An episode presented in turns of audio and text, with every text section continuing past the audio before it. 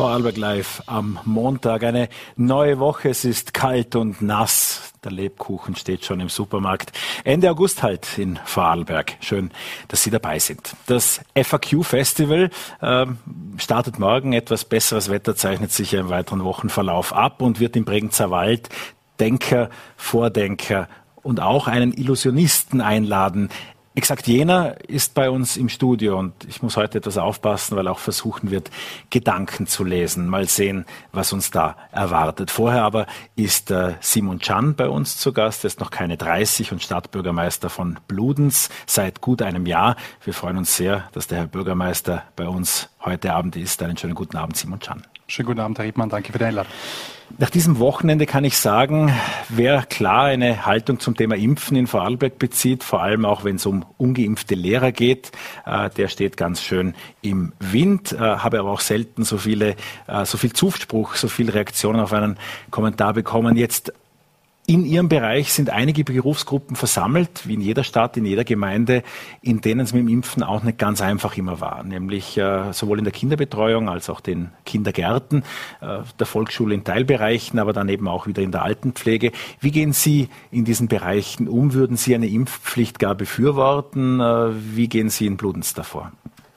Ja, vorerst nochmal herzlich willkommen auch von meiner Seite. Ja, die Impfung, ich glaube, äh, seit langer Zeit eine große Diskussion auch bei uns. Ich merke es äh, tagtäglich, nicht nur bei der Arbeit, bei meinen Mitarbeitern, sondern natürlich auch im privaten Umfeld, im familiären Umfeld. Ja, ich denke, äh, wie gehe ich da vor? Ich bin selber geimpft, auch schon zweimal geimpft und ich würde es wieder tun. Das ist schon mal eine klare Aussage auch von meiner Seite und ja, Kritik, äh, ich habe es natürlich auch gelesen am Wochenende, aber ich sehe das eigentlich äh, genau wie Sie, Herr Riedmann. Wir müssen jetzt äh, Verantwortung übernehmen und Personen im öffentlichen Dienst, ob das bei mir in der Stadt ist, ob das in Betreuungseinrichtungen sind, ob das in, der Pflege ist, wir haben eine Verantwortung auch der Öffentlichkeit gegenüber. Und, und da sehe ich schon und kann hier eigentlich nur an diese Verantwortung appellieren und jedem sagen, lassen Sie sich impfen, denn ich habe keine andere Idee oder keine andere Lösung, wie wir aus dieser Krise herauskommen sollen. Was sind die Hauptbefürchtungen, die in den Gesprächen äh, Ihnen entgegengetragen werden? Ja, natürlich die Ungewissheit, ist, ist der Impfstoff, äh, funktioniert das überhaupt? Man kann ja trotzdem angesteckt werden. Äh, ja, ja, schon. Aber das heißt, ähm, man hat nicht so einen starken Verlauf, man hat einen milden Verlauf. Und ich schütze nicht nur mich, ich bin ein junger Bürgermeister, Sie haben es angesprochen, noch keine 30, muss ich mich schon impfen lassen, gehöre ich zur Risikogruppe.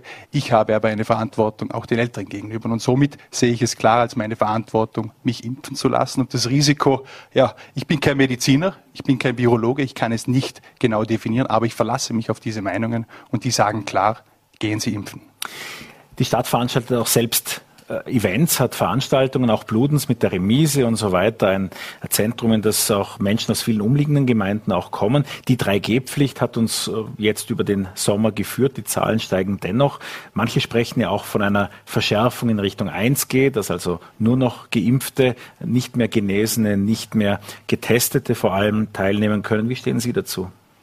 Ja, ich denke, äh, eine Impfpflicht ist sehr, sehr kritisch zu betrachten. Also, dass die Bevölkerung aufgefordert wird, sich impfen müssen, sich zu impfen, äh, sehe ich sehr, sehr kritisch. Aber ich habe es eh schon angesprochen, ich appelliere an die Verantwortung, die wir alle tragen und ich äh, genauso wie viele andere Leute im öffentlichen Dienst oder jeder in der Gesellschaft hat hier eine Verantwortung, diese sollte er auch wahrnehmen.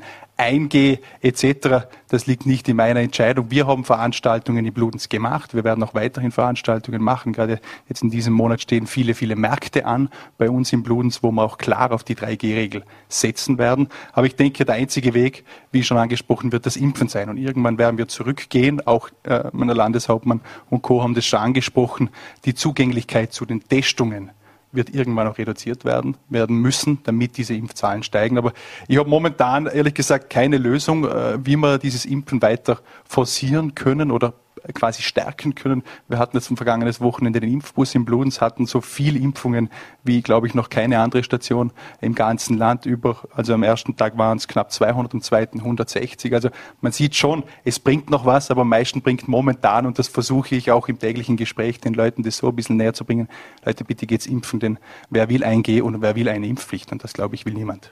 In manchen Städten, äh, auch in Bereichen, wo Menschen enger zusammenwohnen, hat man gesehen, dass äh, gerade in solchen Siedlungen, äh, gibt es ja auch in Bludenz einige, das Virus leichter überspringt, dass also die Corona-Hotspots eher im Siedlungsbereich als dort, wo viel Platz zwischen den Häusern ist, zu finden waren. Haben Sie sowas auch im Bludens beobachtet? Also ich habe das äh, dezidiert nicht beobachten können, nicht, nicht im Speziellen. Wir haben versucht, in allen Bereichen auch dementsprechend zu kommunizieren. Also das ist schon öfters gehabt, eine Südtiroler Siedlung. Wir haben im Bahnhofsbereich natürlich oder im Innenstadtbereich mehr Menschen auf engem Raum. Wenn wir jetzt äh, Beispiele außer Bratz oder Runkelin oder so hernehmen, da habe ich natürlich mehr Platz. Aber dass es dezidiert in engeren Räumen äh, mehr äh, Infektionen aufgetreten sind, ist mir nichts bekannt. Über die Südtiroler Siedlung wollen wir gleich noch in anderem Zusammenhang sprechen. Und äh, vielleicht ein guter äh, Stichpunkt, um über die Bauprojekte, die anstehen in Bludenz, äh, zu sprechen. Das Land, die Städte, alle wollen verdichten. Das ist ein Wort, das nun jeder Vorarlberger, jede Vorarlbergerin schon öfters gehört hat. Nachverdichten, auch ganz beliebt und jedenfalls damit gemeint, dass unser Land schon etwas urbaner äh, werden wird. Gleichzeitig ist bei vielen Vorarlbergerinnen und Vorarlbergern der Traum vom Eigenheim, das Hüsle, das ist nach wie vor ein zentrales Element, aber für viele immer unerreichbarer, weil extrem teuer. Wie sehen Sie diesen Zwiespalt? Ja, ich glaube, wir müssen nur äh, die aktuelle Situation etwas in Betracht äh, setzen und, und betrachten. Ähm, ich bin selber ein junger Mensch. Ich habe selber vor zwei Jahren quasi, oder mittlerweile vor, vor vier Jahren bin ich zurückgekommen aus Innsbruck vom Studium und gesagt, okay, was machen wir jetzt? Wohnung kaufen, Haus bauen. Ich habe nicht das Glück, dass ich äh, jede Menge Böden geerbt habe oder im Familienbesitz noch was da ist. Also auch für mich heißt es, äh, äh ist das überhaupt noch notwendig, ein Eigenheim zu bauen? Also sprich auf die grüne Wiese ein neues Haus hinstellen. Wir haben einen klaren Auftrag zu verdichten. Wir haben äh, nachhaltige Aufträge, äh, quasi nachhaltig auf Grund und Boden äh, zu setzen und nicht gerade rund um alles verbauen mit einem eingeschossigen Gewerbebetrieb etc., sondern wirklich verdichten, auch im Innenstadtbereich. Und ich denke, die Zukunft wird sicher dahin gehen, das, was besteht, in die Höhe, in die Tiefe, das ist auch ganz ein wichtiges Anliegen von mir, zu verdichten. Aber ob es noch weiterhin, und wir sehen die, die Wohnpreise momentan, äh, ob das möglich sein wird, dass jeder noch äh, Schaffer, Schaffer, Hüslebauer, äh, ob das noch möglich ist in diesem Ausmaß, wie es bis jetzt war, wage ich stark zu bezweifeln. Ist auch nicht notwendig, glaube ich. Sie haben gerade vorher eben gesagt, da wollte ich einhaken, ob es überhaupt notwendig ist, ein Haus zu bauen. Was sagt da Ihre Frau oder die Familie dann irgendwann dazu, ob es notwendig ist oder nicht? Also wir haben äh, jetzt. Für viele ist die Frage, ob es möglich ist oder nicht. Ja, also erstens mal auch finanzierbar. Ähm, wir sind jetzt beide am Arbeiten, wir haben noch keine Kinder, ähm, aber irgendwann wird natürlich die Familienplanung auch weitergehen. Äh, haben jetzt eine Wohnung mit 100 Quadratmetern, jetzt plaudere ich eh schon etwas Privates, aber ist natürlich auch die Frage, wohin geht das und müssen wir uns überhaupt ein Eigenheim bauen? Also auch ein Hinweis darauf, dass sich die Lebensmodelle Absolut. Oder früher hat man gesagt, okay, man ist ein Handwerker, da tut man sich wahrscheinlich leichter, äh, das Haus zu bauen. Ich bin kein Handwerker, ich kann es wahrscheinlich nicht umsetzen und nicht viel Eigenleistung quasi in so einem Bauprojekt mitbringen. Ich müsste bauen lassen, habe aber auch kein Grundstück. Also ob das finanzierbar ist und, wie schon gesagt, notwendig, weil wir haben eine große Wohnung, ich habe alles, was ich brauche. Ich wohne in der Innenstadt, wir haben eine super öffentliche, öffentliche Anbindung, also ich brauche kein Auto. Ähm, es sind viele, viele Möglichkeiten, braucht es da ein Haus und äh, ich, ich äh, traue mich das jetzt auch äh, zu sagen in dieser Runde. Äh, viel Wohnraum, äh, das muss gepflegt werden, da muss man viel zu Hause sein. Am Ende des Tages muss man das ja auch putzen. Also, was wir alles über den Bludenzer Bürgermeister heute erfahren, das fasziniert mich. Ähm, lassen Sie uns auch über die Wohnprojekte in Bludenz oder die Projekte sprechen. Im Umfeld der Lorünzer Villa äh, sind höhere äh, Häuser geplant. Von Wohnblockmonstern war zuletzt die Rede, wenn man ihnen am Samstag im Radio zugehört hat. Wie dörflich, wie städtisch ist denn Bludenz? Ja, also jeder, wo Bludenz kennt, weiß natürlich, wir haben einen Kern, einen Stadtkern. Und da sprechen wir von der Altstadt, wo mit sehr, sehr viel Geschichte geprägt ist, wo wirklich enge Gassen sind, wo es, ganz eng ist. Und dann, dann geht's quasi hinaus in, in die Ausläufer, unter Anführungszeichen, in unsere Stadtteile, ob das dann Runkelin ist, ob das hoch ins Obdorf ist, ob das bis nach Außerbratz, Bings, Brunnenfeld. Und da leben wir schon in einem sehr, sehr ländlichen Raum. Also gerade ähm, als kleines Beispiel Brunnenfeld, Bings, Staller äh, und Radin haben wir eine Quartiersentwicklung gemacht, gerade wie kann Quartiersentwicklung im ländlichen Raum ausschauen. Also da reden wir dann nicht von, also tue ich mir sowieso schwer mit der Bezeichnung Wohnblock Monster, aber ich habe ich es schon angesprochen, ich habe auch einen klaren Auftrag, ähm, mit Grund und Boden nachhaltig umzugehen. Und nachhaltig umzugehen heißt zum einen in die Tiefe und zum anderen in die Höhe. Wir haben mehrere Quartiere und, und das sagen wir eine Quartier, wo wir schon angesprochen haben, wo Wohnblockmonster entstehen sollen. Das muss ich klar verneinen. Wir haben der Gestaltungsbeirat damit beauftragt, viele Profis damit beauftragt, auch bei uns in der Stadt. Und die haben das für gut befunden. Natürlich habe ich immer die Situation. Was wird, als, was wird denn dort entstehen? Äh, die Firma Jäger äh, baut dort drei Wohnkörper, wo einige Wohnungen entstehen mit Stadtnähe. Also wenn es die Zunge etwas kennen. Der Vorarlberger fragt als erstes, wie hoch wird das? Wie hoch wird das? Ich glaube, die Zahl habe ich jetzt gar nicht im Kopf, aber wir reden, glaube ich, von vier Stockwerken. Okay. Aber wie gesagt, alles doch in einem Rahmen, wo, wo auch verträglich ist. Natürlich habe ich die Situation, wenn ich Nachbar bin und ich kann das nachvollziehen, also ich habe da sehr große Empathie und das ist auch sehr, sehr wichtig. Da war jetzt immer grüne Wiese und jetzt kommt da natürlich was hin. Dass das natürlich schneidet, aber auf der einen Seite habe ich... Der Volksmund sagt, also E plus 4 wird das sein, das heißt dann der Volksmund sagt fünf Stockwerke, aber... Ja, Okay. Wie gesagt, alles Auslegungssache. Ähm, welche Möglichkeit hat die Stadt denn, bei sowas gestalterisch einzuplanen? Oder Sie haben die äh, eine der im Oberland stark tätigen Firmen angesprochen, oder ist das dann Entscheidung äh, ohne dies der Firmen, wie und was sie dort äh, realisieren wollen? Grundsätzlich wird bei uns jeder Bauwerber äh, gleich behandelt. Das ist schon mal ganz, ganz wichtig. Es gibt die üblichen Abläufe, sprich die Projekte werden bei uns eingelangt. Wir haben jetzt auch eine verpflichtende Baugrundlagenbestimmung seit 1. Juli. Auch ein wichtiges Instrument, wo wir dem Bauträger oder Bauwerber etc. auch von vornherein schon sagen können, was ist überhaupt in diesem Quartier möglich. Dann haben wir auch einen Rechtsrahmen.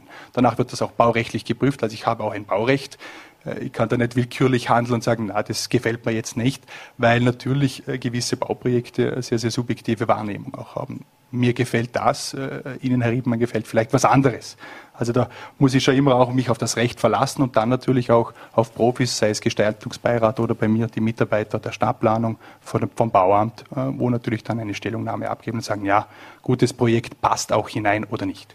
Sie haben eingangs die Südtiroler Siedlung angesprochen. Dort hat es einige Aufregung gegeben vor äh, geraumer Zeit. Äh, ein Flugblatt hat dabei eine Rolle gespielt und eben eine Ankündigung der Alpenländischen, gewisse Wohnungen nicht mit Mietern nachzubesetzen, also quasi ein Auslaufen äh, der Mietverhältnisse wurde vermutet und damit äh, auch der Abriss der Siedlung in den Raum gestellt. Das alles hat sich etwas beruhigt. Was für eine Zukunft hat denn die Südtiroler Siedlung in ihrer heutigen Form in Bludens? Ja, natürlich eine, eine, eine, große Zukunft. Also das ist ein Teil der Stadt Bludens, ein Teil der Geschichte von Bludens und jeder, der da oben wohnt oder gewohnt hat oder diesen Teil kennt, weiß auch, was das eigentlich für eine für eine Leidenschaft äh, in der Stadt hat, was für eine Beziehung das zur Stadt hat. Also Bludens ohne Südtiroler Siedlung ist für mich nicht vorstellbar und für viele andere auch nicht. Wir haben das angesprochen, das war äh, scharf kritisiert, die Alpenländische wurde hier sehr, sehr scharf kritisiert und wir haben dann ganz klar gesagt, ich habe auch Sprechstunden oben gemacht, und war auch schon mal Gast äh, bei euch hier zu diesem Thema und gesagt hat, okay, ein Projekt dort oben, ob wir jetzt nun von Sanierung sprechen oder von Neugestaltung, äh, das liegt alles noch, noch, noch in Ausarbeitung und in den Planungen, ähm, aber das ist ganz klar, es muss gemeinnützig bleiben. Es muss leistbar bleiben. Für mich ein Riesenthema natürlich als junger Bürgermeister, leistbares Wohnen. Und wir müssen dieses Projekt und wir können dieses Projekt nur mit den Bewohnerinnen und Bewohnern der Südtiroler Siedlung umsetzen. Also da gibt es kein Drüberfahren, da kommen keine Backer die nächsten Wochen und Monate. Wenn dort was gemacht wird, nur in Abstimmung mit uns, der Stadt Bludens, sprich mit allen Bürgerinnen und Bürgern, auch aus diesem Quartier bereits gebaut wird seit einiger Zeit am Autobahnanschluss von Bludens und Bürs. Ähm, jeder, der durchfährt, nimmt das wahr, nimmt auch wahr, wie das immer fertiger wird. Insgesamt sehr viel Beton, hohe Wände. Würde dieser Autobahnanschluss dem Klimacheck entsprechen, den Sie selbst im November vergangenen Jahres für städtische Projekte sich selbst verordnet haben? Also wir haben äh, noch nichts Konkretes in diesem Sinne äh, verordnet. Wir sind in Ausarbeitung, um genau städtische Projekte ähm, zu, zu betrachten und sagen, ja, geht das, geht das nicht. Wir haben ein super E5-Team, das habe ich auch schon angesprochen. Natürlich äh, wird da sehr, sehr viel verbaut, äh, versiegelt. Äh, aber auf der einen Seite sehe ich hier eine klare Entlastung des Verkehrs, auch ein großes Thema. Momentan ist es natürlich etwas chaotisch, äh, jeden Tag etwas anderes. Ich muss selber immer mit, mit, mit vier wachsamen Augen quasi schauen, wo fahre ich jetzt in welche Richtung. Aber am Ende des Tages äh, reden wir da nicht nur von Autoverkehr, Verbesserungen, sondern auch von, von Gehwegen, von Radwegen. Also wir haben eine komplette Welche Verbesserungen erwarten Sie mit dem neuen Anschluss? Also wir haben klar, äh, und das ist ein super Konzept, also auch sehr gut ausgearbeitet äh, vom Land Vorarlberg und der ASFINAG natürlich gemeinsam auch mit der Gemeinde Bürs, ist nicht mein Gemeindegebiet, aber natürlich bringt das auch für uns Entlastung im Verkehr, beziehungsweise Fußgänger und Rad, äh, Radfahrer haben eine viel bessere Verbindung von Bürs nach Bludenz, natürlich auch umgekehrt. Ähm, also es soll ja auch eine, Win-Win-Situation sein, aber jeder, der das Gebiet kennt, weiß, wir sind zusammengewachsen. Und natürlich gibt es aber, auch aufgrund der großen Versiedlung, das möchte ich auch äh, klar thematisieren, andere Mittel, wo wir dann auch verstärken müssen. Also sprich, ob wir weiter in, in Dachbegrünungen investieren müssen, glaube ich, steht außer Frage. Wenn man solche Projekte umsetzt, wo große Versiedlung stattfindet, müssen wir natürlich auch Kompensationsmaßnahmen machen. Sie haben das Energieteam oder die E5 äh, Verantwortlichen angesprochen, auch Dachbegrünungen. Welche äh, Klimamaßnahmen oder Klimaanpassungsmaßnahmen, die auch viele Städte und Gemeinden beschäftigen, erwarten Sie für Bludenz in den kommenden Jahren? Also wir werden jetzt gerade in diesem Monat, habe ich bei mir in der Verwaltung, also für den kommenden Monat September, äh, Ende, Ende September haben wir die Stadtvertretersitzung, wo wir einige Dinge beschließen möchten, gerade in diese Richtung, ob man da von einer Mission Zero V, also Mission Zero Vorarlberg, bezüglich den Emissionen äh, sind wir gerade in Ausarbeitung, auch eine Mission Zero Bludenz äh, zu definieren. Das heißt, für alle äh, CO2-Emissionen, die wir ausstößen, diese 50 Cent quasi dann auch für pro Tonne das Projekt werden Sie kennen, pro Tonne dann investieren in umweltfreundliche Projekte. Wir haben, seit ich Bürgermeister bin, knapp 50 Prozent der, der Flotte schon auf E-Mobilität umgestellt. Ich bin selber viel mit dem Fahrrad unterwegs. Wir haben gerade im letzten Stadtrat einstimmig eine Job-Bike-Offensive. Das heißt, alle unsere Mitarbeiter können in Bludens, wir haben drei Fahrradhändler, Fahrräder kaufen und das quasi vom Lohn über, innerhalb von vier Jahren zurückzahlen, wenn Sie das Modell kennen. Super Modell. Wir haben schon fast alle Fahrräder somit verkauft. Also wir müssen auch, und das ist nur, nur ein wichtiger Punkt, als Stadt auch Vorbild sein. Ob das bei unseren Bauprojekten ist, ob das meine Mitarbeiter sind in diesem Klima, äh, in dieser Klimakrise auch etwas weiterzubringen. Auch wenn es nur kleine Schrauben sind, die wir als Stadt äh, machen können. Aber ich denke, am Ende des Tages müssen wir da gemeinsam äh, nach vorne blicken, denn ich glaube, ein Klima, eine Klimakrise abzustreiten, ist nicht gerade glaubwürdig. Eine Detailfrage hätte ich noch zu einem äh, nicht umstrittenen Thema. Die, die, Schule geht ja bald wieder los. Die Volksschule Mitte war zuletzt aber auch äh, in den Schlagzeilen, weil es dort mit herumlungernden Jugendlichen äh, Probleme gegeben hat. Jedenfalls gab es erhöhte Polizeipräsenz inklusive Überwachungskameras. Hat sich die Situation beruhigt, Herr Bürgermeister? Ja, beruhigt nicht. Ich, leider Gottes. Ähm, ich war gerade, äh, gut, dass Sie das ansprechen, am Samstag wieder vor Ort äh, mit, mit unserer Stadtpolizei, äh, weil es wieder Vandalismus gegeben hat. Also ich möchte so ganz klar offen auf den Tisch legen. Ähm, ich war auch jung. Ich glaube, ich war auch nicht immer, immer der Breivste, aber was da momentan leider, momentan leider vor sich geht, ist wirklich nicht mehr lustig. Wir haben sehr, sehr viel Sachbeschädigung. Äh, und da ist bei mir einfach eine Schmerzgrenze äh, erreicht. Wir haben zwar Kameras aufgestellt, wir können die Leute identifizieren, aber es passiert trotzdem. Es passiert trotzdem. Ich verstehe die Jugendlichen, also da möchte ich auch ganz klar sagen, die wollen raus. Die, wir hatten jetzt ein unglaublich schwieriges Jahr im vergangenen Jahr mit der Corona-Pandemie. Die wollen draußen sein. Äh, aber dass natürlich solcher Vandalismus äh, die Folge sein muss, akzeptiere ich nicht und wir werden da ganz klar, und das möchte ich auch sagen, Maßnahmen setzen und äh, mit weiteren Vorgehen und Anzeigen müssen die Jugendlichen dann auch rechnen. Das Jahr eins Ihrer Bürgermeisterkarriere ist abgehakt, es folgt das Jahr zwei. Was wollen Sie in diesem zweiten Jahr erreichen? Ich bin selber verschrocken, äh, dass das schon ein Jahr her ist. Ich glaube, ich kann mich erinnern, ich glaube, vor einem Jahr waren wir eh bei euch auch im Studio zur Wahldebatte noch und jetzt ist es schon ein Jahr her und jetzt kommt Jahr zwei. Also wir haben also Jahr zwei ist noch nicht ganz, noch nicht ganz durch ja, das Jahr, aber, aber so, ja. wir lassen das als ein Jahr gelten. Wir haben natürlich Krisenbewältigung gemacht, die letzten zehn Monate und immer noch. Also das äh, war bei Ihnen in, der, in Ihrem Unternehmen natürlich genau gleich und haben jetzt äh, Mitte Juli einen Strukturprozess verabschiedet in der Stadtvertretung, wo wir einige Potenziale und Maßnahmen auf den Tisch gelegt haben, auch Sparpotenziale, aber eher strukturelle Verbesserungen, wo wir jetzt umsetzen. Das heißt, wir sind jetzt intensiv dran, ein Programm auf die Beine zu stellen. Ein Programm auf die Beine zu stellen mit allen Fraktionen, das ist mir auch immer sehr, sehr wichtig. Eine Mittelfristplanung, eine Investitionsplanung. Wir haben jetzt Freiräume geschaffen mit dem Beschluss vom 15. Juli und jetzt heißt es, was können wir umsetzen in den nächsten fünf Jahren. Und da werden wir klar äh, große Ziele haben. Wir starten äh, im, im, November mit dem Umbau der Volksschule Mitte, wo wir schon angesprochen haben, mit diesem Zubau, ein 18 Millionen Euro Projekt, ein Riesenprojekt. Auch nicht einfach für eine Stadt wie, wie Bludenz das zu stemmen in den nächsten Jahren. Aber genau das werden wir jetzt definieren. Also große Punkte, wir haben es angesprochen, natürlich Umwelt Klima, Klimageschichten. Was haben wir hier für Potenziale? Digitalisierung. Wir sind momentan in einem großen Prozess dran, die Verwaltung zu digitalisieren. Also wie kommen Sie einfacher zu Anmeldungen von Kindern in der Schule, in der Musikschule etc.? Wie können wir diese Abläufe verbessern? Sie haben gerade eine Strukturverbesserung angesprochen. Die für Sie persönlich beste Strukturverbesserung ist doch Mario Leiters Ankündigung, nicht mehr parteipolitisch äh, im Ort tätig sein zu wollen, sich ganz auf die Stadtpolizei oder wer weiß auf welche politische Herausforderung noch auf Landesebene im Herbst zu konzentrieren. Wie hat das das Zusammenarbeiten in Bludenz verändert? Also politisch äh, war meine Haltung immer, immer schon dieselbe. Für mich ging es um, um Bludenz, für mich ging es um die Stadt und es geht immer noch um die Stadt und natürlich ein Zusammenspiel von allen Fraktionen. Wir haben noch zwei kleine Fraktionen, äh, die unter unserem Zweikampf, wenn man das so nennen darf, von Marileiter und von mir, äh, dementsprechend gelitten haben. Das hat sich sehr zugespitzt. Man hat es in dem Wahlergebnis gesehen. Es war sehr, sehr knapp zwischen mir und Mario Leiter.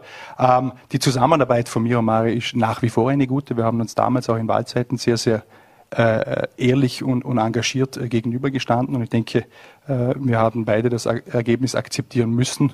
Ich habe mir da etwas leichter getan, ehrlich gesagt, natürlich mit dem Ergebnis. Aber die Arbeit, und das war auch damals in der Entscheidung von Mario Leiter sehr, sehr wichtig, Stadtpolizei und dann volles Engagement oder natürlich Parteipolitik. Also das, ich habe da keinen gesetzlichen Rahmen, das klar zu definieren und bin sehr, sehr zufrieden mit seiner Arbeit. Er ist auch sehr, sehr, sehr, sehr fleißig und das habe ich auch gewusst und deshalb ist er auch zu Recht äh, Kommandant der Stadtpolizei. Was oh. er parteipolitisch macht, ist seine Entscheidung. Immer, immer Zeit für die Nachsätze lassen. Danke, Herr Bürgermeister, an diese Erinnerung. Ähm, ich bedanke mich auch für den Besuch bei uns im Studio. Nach diesem einen Jahr, gibt es da was, was Sie gelernt haben, was Sie vorher nicht wussten? Wo fange ich da an? Äh, na, also, was ich schon sagen möchte, ich habe ein unglaublich starkes Team. Äh, wir haben eine tolle Bevölkerung in Bludenz, tolle 15.000 Einwohner. Es werden immer mehr, auch ganz, ganz wichtig. Es sind viele neue Gesichter auch in der Regierung. Ich möchte äh, gar nicht viele herausheben, aber das Thema ist wirklich, und das ist auch entscheidend, ich habe unglaublich tolle Mitarbeiter bei mir im Rathaus in der ganzen Stadt. Und ohne die würde da gar nichts laufen. Da könnte der Bürgermeister noch so klug und intelligent sein, ohne tolle Mitarbeiter, und die habe ich, und da bin ich sehr, sehr stolz. Auch gerade in dieser Krise haben die das sehr, sehr gut gemeistert, und ich hoffe, wir werden gut und gestärkt aus dieser Krise rauskommen. Bürgermeister Simon Can war das. Vielen Dank für den Besuch bei uns im Studio. Vielen Dank für die Einladung. Gerne. Das FAQ-Festival, das öffnet seine Tore am morgigen Dienstag im Bregenzer Wald und äh, einer der Gäste, die auf ihrem Weg nach äh, in den Bregenzer Wald äh, bei uns hier in Schwarzach Halt gemacht haben, ist Philipp Oberlohr. Ähm, er hat auf seiner Visitenkarte stehen, dass er Mentalist und Illusionist ist und was das genau ist und wieso ich besonders vorsichtig sein muss, wenn er meine Gedanken lesen will. Das sehen wir in einer Minute. Ich freue mich inzwischen erstmal sehr, dass Philipp Oberloh bei uns im Studio ist. Einen schönen guten Abend. Hallo, hallo. Was ist das für eine Berufsbeschreibung und wie wird man das, müsste man in Vorarlberg als erstes fragen. Ja, was ist das für eine Berufsbeschreibung? Eine ganz ungewöhnliche, würde man sagen. Wie wird man das? Ich glaube, mein, mein Weg war ein Weg von, von vielen Umwegen. Obwohl rückblickend, glaube ich, war es, äh, waren es weniger die Umwege, sondern es, glaube ich, war einfach ein, ähm, ein langer Weg zum Ziel, wo ich jetzt bin. Begonnen hat das in Tirol, ja. weitergegangen ist es in London und jetzt irgendwie ist es Wien und morgen der Bregenzer Wald. Wie kam all das zustande? Äh, das sind ganz schwierige Fragen. Hey. Ja, für einen späten Montagabend. Ja, ja, wo fange ich an? Wo fange ich an? Ähm, es hat, ich bin in, Hall, in Tirol geboren. Das macht Sinn. Das macht Sinn. Äh, ich habe in Innsbruck Theologie studiert und habe ähm, das Gefühl, das Theologiestudium war eine eigenartige Art der Rebellion gegen das Franziskanergymnasium, an das ich geschickt worden bin. Ah, das hätte schon gereicht, um Priester zu werden. Es hätte schon gereicht, um Priester zu werden, aber mir war relativ bald klar, dass ich weder Priester noch Religionslehrer werden will. Ähm, ich habe äh, viel Theater gespielt und habe immer Lust gehabt, das zu machen, habe aber nicht das Gefühl gehabt, ich kann das machen, habe aber nicht genau gewusst, wie kann ich diese, diese Ideen, die ich habe, umsetzen. Es ist irgendwie so, als, als würde man, als würde man nach einem Traum aufwachen und versuchen daran zu erinnern, was man, was man geträumt hat.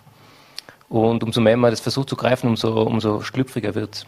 Sie haben dann in London unter anderem äh, ein Konzept entwickelt, um eben auf Bühnen mit Illusionen zu arbeiten.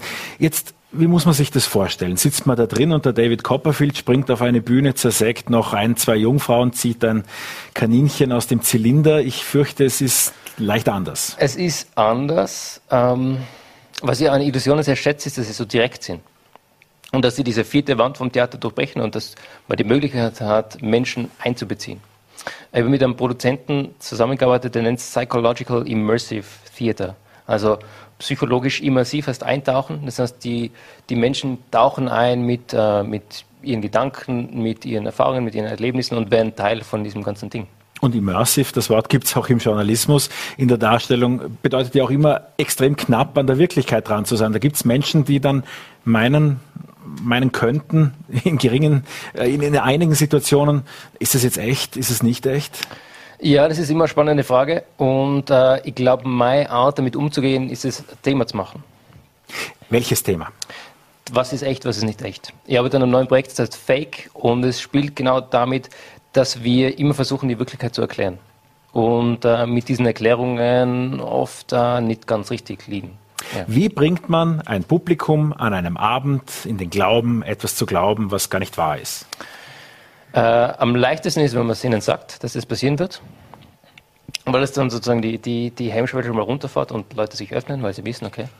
Äh, ich, ähm, es gibt so ein Buy-in. Ich als Publikum sage, okay, ich, ich mache jetzt mit. Das ist das eine. Und das andere ist eben, es ist eine ganz schwere Gratwanderung, wie viel kann man suggerieren und wie viel, äh, wenn man zu viel sagt, dann wird dann, glaube ich, also dann spüren Menschen an, dass es dass das auch der will mit auf eine falsche Fährte locken. Und das ist so die Gratwanderung. Wie wenig kann ich sagen, wie viel braucht damit Zuschauer das Gefühl haben, ah, entdeckt es selber und legen sich ihre, Fahrten, ihre falschen Fährten sozusagen selber. Jetzt aus Ihrer Perspektive kann das auch daneben gehen? Äh, natürlich. Natürlich, es ist live. Es kann immer daneben gehen. Ähm, und das macht das Ganze so spannend. Ja. Ich frage das ja auch deshalb, weil auch äh, Fehlerkultur, wie das bei uns hier im deutschen Sprachgebrauch heißt, aber auch äh, der Umgang eben mit Misserfolgen eines der Themen ist, der Themen ist, dass sie fesselt.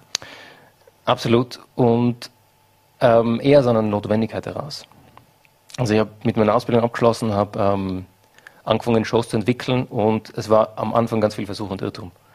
Und ähm, das Scheitern als Performer ist immer meistens ein öffentliches Scheitern. Und es ist das schwierigste Scheitern von allen, weil man vor Menschen steht und Dinge dann nicht funktionieren, so wie, wie man sich das vorgestellt hat.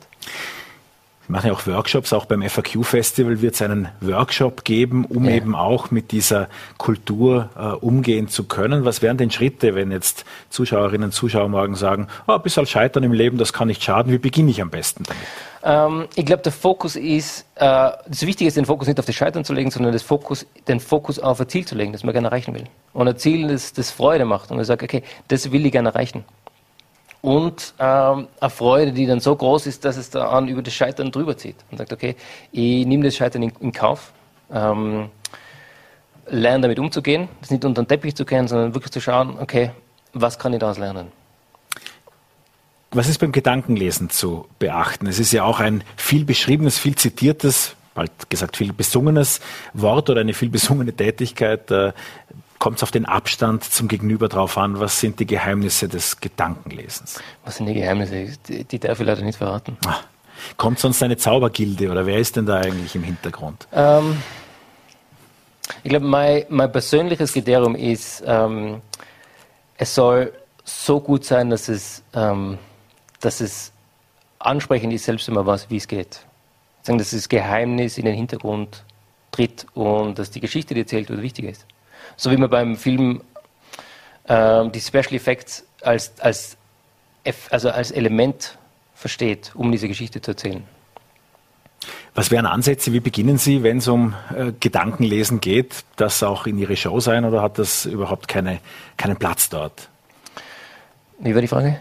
Ja, wie, wie, wie, wie fängt man das an? Wie beginnt das, wenn Sie beginnen wollen, sich auf jemanden? Äh, und eigentlich wüssten Sie die Frage, weil Sie also. bei, der, bei der Gedanken lesen. Ähm, ja, es ist nicht, also ist jetzt in Bezug auf, wie entwickle ich Shows oder wie. Wie, beginnt das während einer Show? Wie würden Sie jetzt in ein Gedankenleseexperiment eintauchen? Wir zwei jetzt? Ja, von mir aus. Okay, gut. Ähm, ich weiß nichts von Ihnen. Das ist schon mal nicht schlecht. Äh, ich war, aber ich weiß ein paar Dinge. Ich sehe, dass Sie verheiratet sind. Ähm, ich weiß, dass Sie ein Mensch sind. Hoffentlich. Äh, ich weiß, dass Sie als Mensch gewisse Erfahrungen gemacht haben, dass Sie auf die Welt gekommen sind, dass Sie einen ersten Schultag gehabt haben, dass Sie einen ersten Tag in Ihrem Job gehabt haben. Äh, darf ich Sie bitten, äh, mal aufrecht hinstellen? Jawohl. Einfach die Hände an die Seite. Und schließen Sie die Augen. Mal das tief ist gefährlich einatmen. in einem Fernsehstudio. Passiert nichts. Ich halte den Abstand. Sonst schreit jemand und sagt, komm ihm nicht zu nahe. Und äh, ich möchte Sie bitten, können wir für zwei Sekunden bei Du sein? Jawohl. Okay, gut. Äh, ich möchte bitten, an äh, markante ähm, Erinnerungen zu denken, und zwar den ersten Kuss. Mhm. Erste Küsse sind spannend, weil sie ähm, entweder sehr, sehr gut sind oder sehr, sehr schlecht. Ähm, okay, das Lachen kann entweder in die eine oder in die andere Richtung gehen. Und bitte denk zurück an deinen ersten Kuss und zieh diese Person möglichst klar vor dir. Und denk an den Namen immer wieder, immer wieder, immer wieder, immer wieder. Und stell dir vor, du stellst mir diese Person vor. Und bitte öffne die Augen. Und du würdest zu mir herkommen. Und du würdest sagen, bitte sag jetzt nichts, denn das wäre zu einfach. Ich würde sagen, Philipp, ich möchte diese Person vorstellen.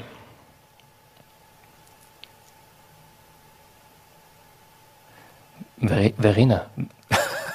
das ist der Name meiner Frau und ich hätte nie an einen anderen Namen gedacht. Sehr, sehr diplomatisch. Sehr ja. diplomatisch. Ja. Ja. Schau. Es sind doch Signale, die wir aussenden. Wir haben das vorher nicht abgesprochen.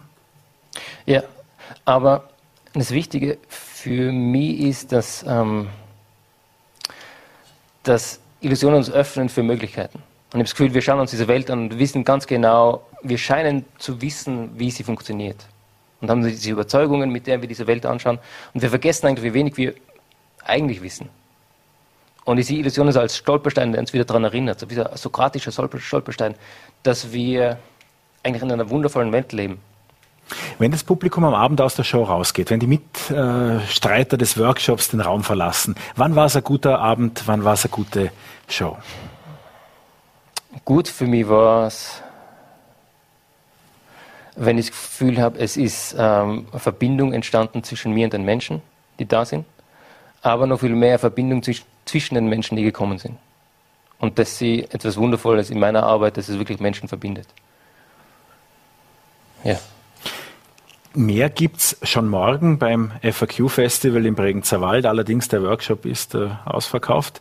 Äh, es gibt allerdings noch mehrere Möglichkeiten beim FAQ-Festival dabei zu sein. Unter anderem, äh, wenn ich das gerade so sagen darf, wo ist deine Grenze? Migration, Gastfreundschaft mit Gerald Knaus, dem Migrationsforscher, der auch eine sehr enge Beziehung zum Bregenzer Wald hat und kürzlich bei uns hier im Studio war.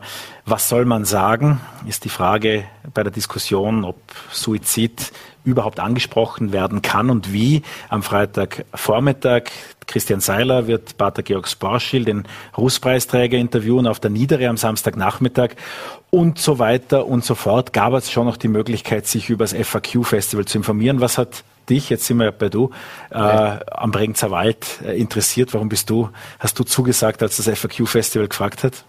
Es ist einfach ein, ein, ein super Festival. Und äh, ich finde spannend die Themen, die sie bringen und die Art und Weise, wie diese Themen gebracht werden. Und das finde ich was, was absolut Einzigartiges. Und da, da bin ich total gern dabei. Wunderbar. Philipp Oberlohr war das. Vielen Dank für den Besuch bei uns im Studio. Ich habe wahrscheinlich jetzt was gut bei meiner Frau, vielleicht du auch. Ähm, freue mich sehr, dass Sie dabei waren heute bei Vorarlberg Live. Wir sehen uns morgen wieder um 17 Uhr. Äh, einen schönen Abend.